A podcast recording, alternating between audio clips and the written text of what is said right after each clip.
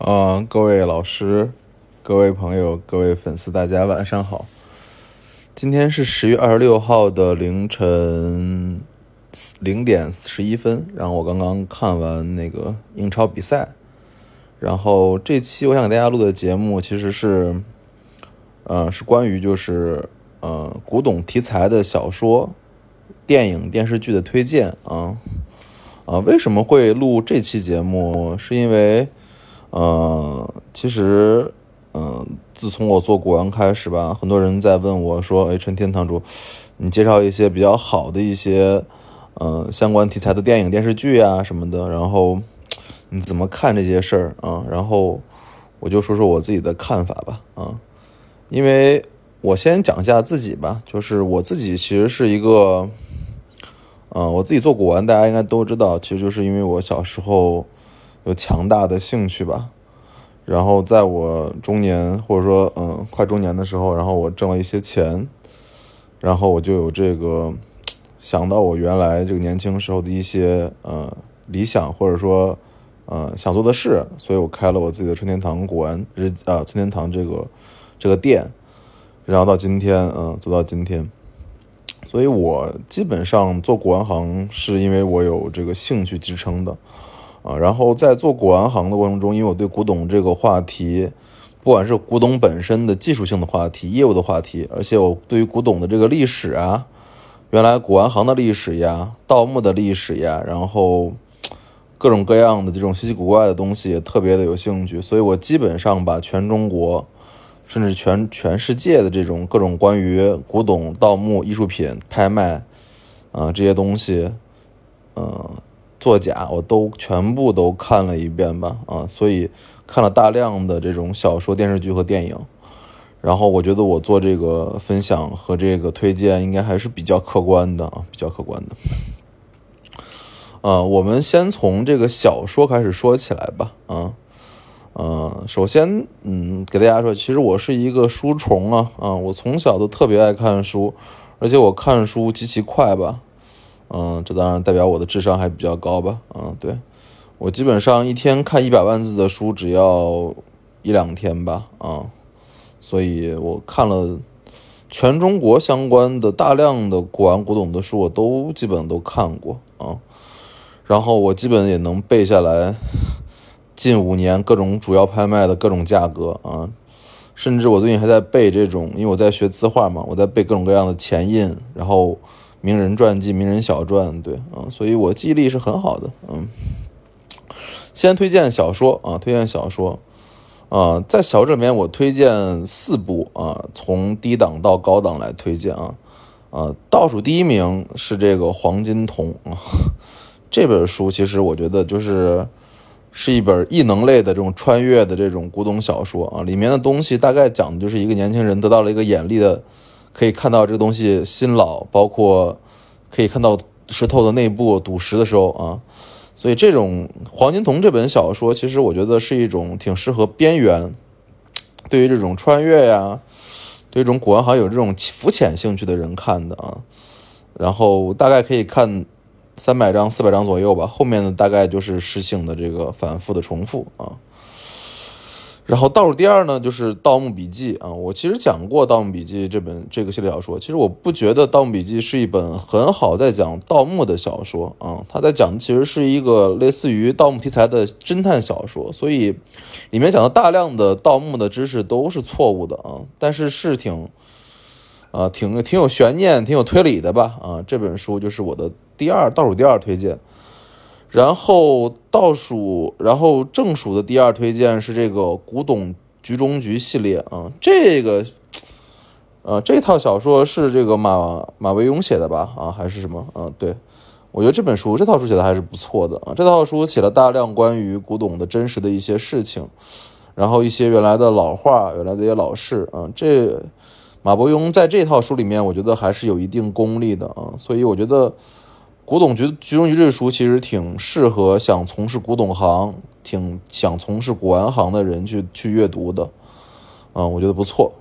然后，当然，我觉得我推荐的第一套就是第一的小说是谁呢？就是这个《鬼吹灯》啊，啊，我重点讲下《鬼吹灯》吧。就是《鬼吹灯》作为我这个小说系列的唯一推荐，其实啊是有原因的啊，是有原因的。我在这些在这个小说里面没有讲这种原来那种老小说，什么什么《琉璃厂传奇》啊，什么这些小说，中国古董传奇这种就是这种志异小说，这种纪实小说。我讲的是这个《鬼吹灯》，是为啥？就是因为，嗯，我自己做古玩行的很大的一个原因，就是因为我在我初中、高中的时候读了这个《鬼吹灯》系列啊，这里面把这个古董古玩行里面的从盗墓吧，啊，主要是盗墓，然后到这个。怎么探墓啊？这个当时的这个怎么去交易、怎么买卖这些事儿说的还是比较清楚，而且他这个文笔呃逻辑性很强吧？啊，读起来像那种就是呃唐传奇的这种风格，所以我在这《鬼吹灯》里面得到了很多很多这种边缘的这种文化知识啊，然后极大的促进了我想从事古玩行的这种兴趣和爱好啊。所以，在这个小说系列里面，那个我重点要推荐的就是《鬼吹灯》小说啊，这本书还是非常非常不错的啊。然后我们讲第二个系列啊，第二个门类就是电视剧啊。电视剧这边我们就就随机的讲啊，因为电视剧里面有很多很不错的好的电视剧，我都觉得对于我们从事古玩行、了解这个古玩行、了解这个中国这古董行业很有帮助啊。第一个，我想说一部就是比较冷门的电视剧，叫做《墓道》，然后我的推荐是五星推荐啊。《墓道》这个电视剧是一个挺冷的电视剧，很多人都没有看过啊，但是我看过两三遍吧。里面讲的就是其实是一个就是盗墓团伙啊，然后他这个团伙的头目是这个当地的文保会的头。然后他各种盗墓，然后和团队和这个公安机关斗争的这种纪实性的这种纪实性的这种文章啊，大概写的是在这个陕西河南附近的一个城市里面在做这个盗墓的盗墓的工作啊。盗墓这个电视剧是我看过最还原中国传统盗墓或者当前盗墓行业的一一部电视剧啊，基本上就揭示了怎么盗墓。怎么选墓啊？怎么出售？怎么去组织这个盗墓行为的这个所有的流程？所以我觉得是一个很好很好的纪实类的电视剧，我很喜欢看。然后第二部《五月槐花香》，这个我给了五星推荐啊。《五月槐花香》的主演是张国立、张铁林和王刚这个三人组喽，讲的是民国时候这个侯凤全吧，然后他这个。和这个几个人，这个在古玩行琉璃厂生存的这个事儿，啊，我觉得讲的客观的说是一个啊很有民国味儿、很有北京味儿的电视剧，而且也很纪实。其中里面有一场就是那个童秀全这个就是包袱买了一堆珐琅彩这块儿，我觉得演的特别的好，所以这个《五月槐花香》我也给五星推荐。嗯，然后第三部。雾里看花四星推荐啊！雾里看花是这个李幼斌老师的一部作品呢，我也看了两三遍，讲的是类似于他的这个主人公其实是以马未都老师为核心的啊，所以讲的是这个现代古玩行、拍卖行的这个如何在现在这个经营中遇到赝品，然后遇到这个做局，然后怎么征集的这些事儿。我觉得讲的稍微传奇了点，但是还是有一定的意义的啊！里面的东西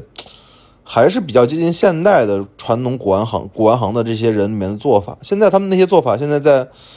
现实生活中也经常有体现啊！四星推荐。然后第四部《琉璃厂传奇》啊，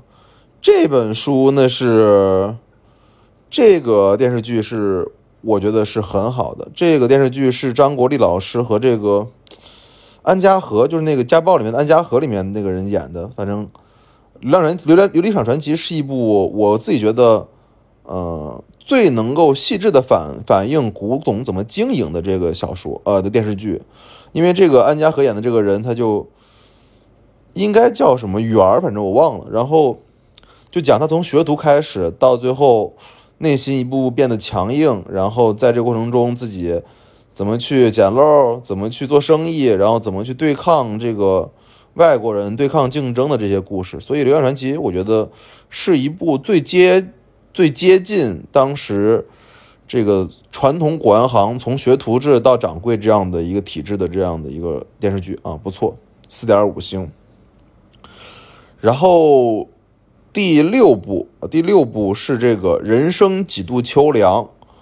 啊，也是四点五星推荐。这个人生几度秋凉是李成儒老师演的，演的也是《留了一场海留留了一场海王街》里面他开这个店的故事。这里面他和应该还有张铁林老师一起演的，啊，这部电视剧我自己判断应该是跟《琉璃厂城传奇》是一个品质，主要讲的就是真的在这个古玩行里面经营、对抗、竞争，然后在这个历史大变局中的这个变化，我觉得也非常好看，四点五星推荐。最后两部就是我们刚讲过的小说的改编了，《鬼吹灯》系列和《盗墓笔记》系列，这里面其实。呃，腾讯出的这几期《鬼吹灯》系列的电视剧都非常好看啊！我建议大家其实看《鬼吹灯》系列就比较好了，《盗墓笔记系列其实我觉得就没必要再看了啊，比较一般。嗯，好。第三类的就是我讲来讲一下电影啊，电影其实这边的话，我首先就是《鬼吹灯》和《盗墓笔记》依然在里面存在了有大量的改编的电电影啊，但是我觉得还是《鬼吹灯》电影改编的更好一些喽，对吧？嗯。然后，但是我这边要推荐一部国外的，就是关于这个盗墓的这个电影。这个电影是我看过多次的，这也对我，我为什么会喜欢埃及啊？就是因为我看了这部电影。这部电影就叫做《木乃伊系列》，它有三部，有一二三。这里面的这个一部和二部都是神作啊，我感觉就是讲这个，我的名字都忘了，反正男男女主角，然后怎么去就是挖开这个埃及当时被封存的这个。法师，然后他们怎么去，去去里面去，去去盗墓的这个故事，所以我很喜欢看这个木乃伊传木乃伊系列啊。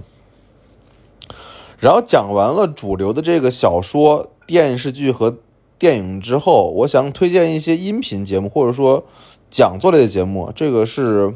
我这么多年来看的觉得比较好的了。第一就是。马未都老师的这个，马未都老师其实做了很多比较好的中国传统文化的节目了，我其实都听过，都看过啊，包括百家讲坛，包括就是一物一器两百讲，中国国宝国宝国宝档案吧，然后还有讲那个，还有嘟嘟啊，对，就是马未都老师的，其实所有的呃节目，我觉得都可以去看一下。其实因为马未都老师虽然。啊，我们不能说他全对啊，但是我觉得他起码的心还是向善的，对，就是他是以一个比较好的良性的心态在劝大家怎么去看待古玩行，所以马老师，我觉得这些节目都可以去看一下啊，我自己把马老师节目都听过很多遍。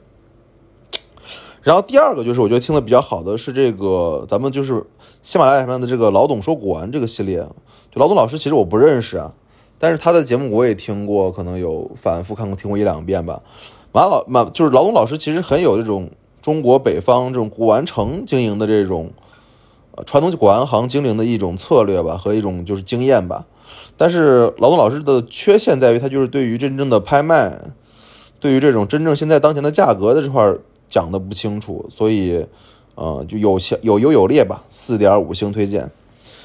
然后最后讲一下，就是我自己这个节目了。我觉得我《春天堂古玩日记》应该算当前喜马拉雅上。嗯，古董这个门类下的第二好的节目，对，因为，因为其实我做这个节目的时候就想的是要做一个，呃，快节奏的、实时性强的，然后实战性强的这种节目，但是不太讲鉴定，啊，所以我觉得我这个节目一般的还是不错的，值得大家听一听，好吧？今天去给大家讲的这个。跟古董相关的这种电小说、电视剧和电影，其实就是让大家在这个古董之外呀寻找古董啊。古董并不是，就是每个人的古董都不太一样啊。你从这个各种各种各样的媒体中得到的古董信息，你才对这个古董有更深的理解、更深的体会啊。好吧，